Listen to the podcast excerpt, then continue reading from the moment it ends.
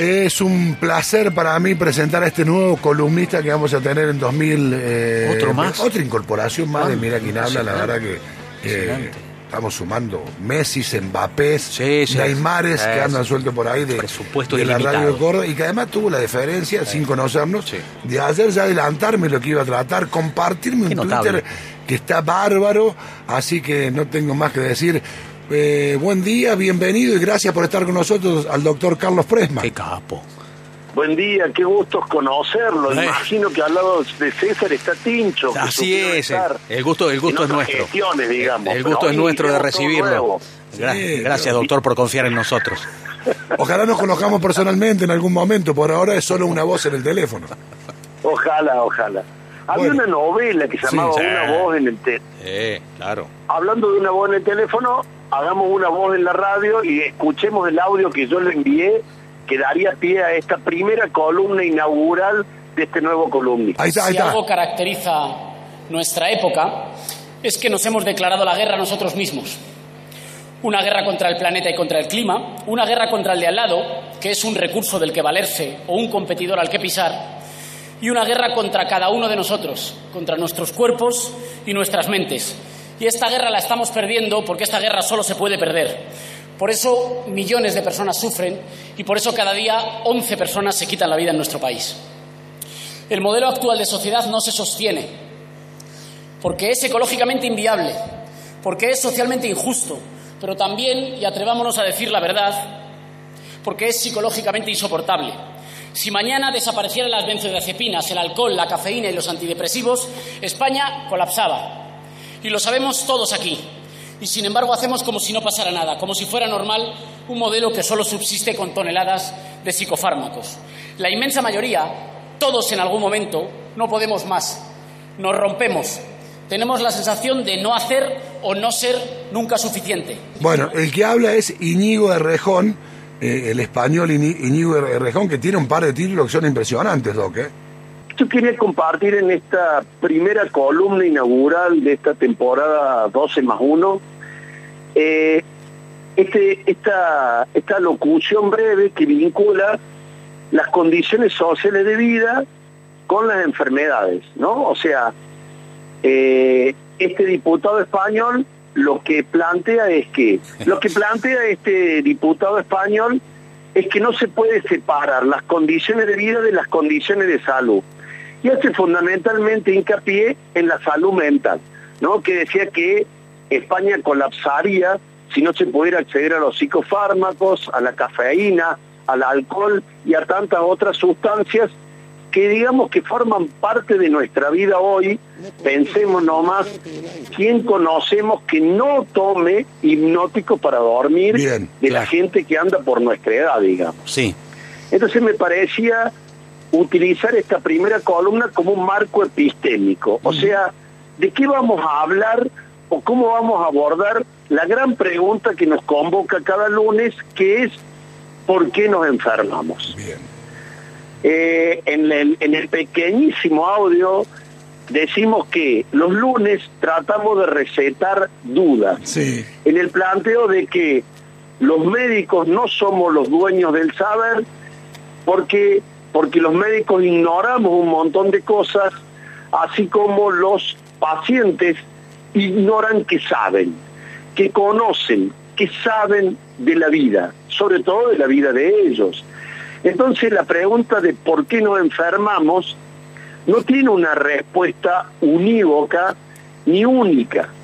Y quizá esa construcción de verdad, si cabe el término tan utópico, es una construcción colectiva que hacen los pacientes con el médico, los oyentes con los periodistas y la sociedad en su conjunto es la que va tratando de encontrar respuestas en esto que se sabe cada vez más que nos enfermamos por la forma en que convivimos con nosotros y con los otros y la forma en que convivimos con el medio ambiente. Sí. Pasada la pandemia de COVID-19, nos enfrentamos a otras epidemias, a otras pandemias, que tienen que ver no tanto en mirar el cuerpo humano para adentro, sino el cuerpo humano para afuera y cómo vivimos. Dato, evidencia, prueba dura es que las comunidades que tienen mejor nivel económico viven más que los pobres. ¿Cuánto tiempo más? En un promedio de 10 a 20 años más. Si uno nace en un lugar donde las condiciones económicas son favorables, que si nace en condiciones de pobreza. Pero además también se sabe que las sociedades desiguales viven menos y se enferman más que las sociedades que son más igualitarias, que entre el más rico y el más pobre la distancia no es tan extensa. Dicho esto, se cumplió uno de los pocos aciertos que tuvo las profecías de la pospandemia. Una, que se cumplió, que las vacunas fueron efectivas, y la otra, que la humanidad y Córdoba como parte de iba a ser más pobre y más desigual. La sociedad ha salido de la pandemia con mayor pobreza y con mayor desigualdad.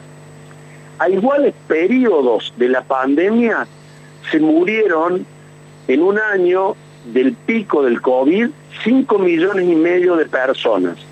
En igual periodo murieron de hambre 7 millones de personas. Entonces, esta primera columna apunta a, que podamos mirarnos, a que podamos pensar el aire que respiramos, las temperaturas con las que convivimos, el agua que tomamos, los alimentos que comemos, los niveles de incertidumbre y de seguridad con la cual convivimos con nuestros vecinos, con nuestro entorno, la forma en que nos vinculamos e interactuamos económicamente, y de eso se desprenden dos condiciones claves en tiempos complicados como los que vamos a vivir en este 2023. Todos los ciudadanos vivimos en un estado de hipervigilancia, un estado de hiperalerta, con un estado de hiposatisfacción. O sea que para obtener la gratificación de la creatividad humana, tenemos que hacer esfuerzos enormes para subsistir en un marco de mucha inseguridad, de mucha inestabilidad, de mucha incertidumbre, que podríamos resumir en la palabrita inflación. Entonces este estado de hipervigilancia con hiposatisfacción es lo que genera las enfermedades que vamos a tratar de desentrañar a lo largo del año, que son el aumento de las enfermedades cardiovasculares con sus factores de riesgo, la obesidad, la diabetes, la hipertensión, el tabaquismo y aquellas que se vinculan con la salud mental. Fundamentalmente, se espera que para los próximos años la patología más prevalente en el planeta sea la depresión, la insatisfacción con la que vivimos, la falta de proyectos, de ilusiones, de sueños, que no se traducen en trastorno del sueño, consumo de alcohol, consumo de sustancias, otra epidemia que subyace y que no se publicita, que es la cantidad de suicidios que se viven y los hechos de muertes violentas en nuestra ciudad. Dicho esto, es volver al inicio de este audio que escuchábamos de que no podemos separar las condiciones de vida, la política en la cual nosotros convivimos y convivimos con el medio ambiente de los causales de enfermedad. Vamos a tratar a lo largo del año de ir desnudando los mecanismos por los cuales nos enfermamos. ¿Por qué nos enfermamos?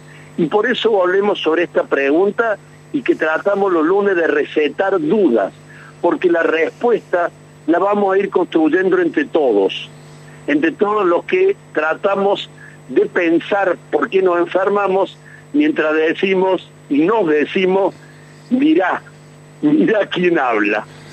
Doc, excelente como siempre. ¿eh? Bueno, un abrazo grande y el lunes que viene arrancamos con puntos por puntos. Sí, señor, abrazo grande. Estaba el doctor Carlos Presman presente en esta temporada número 13 de Mira quién habla. Mira quién habla.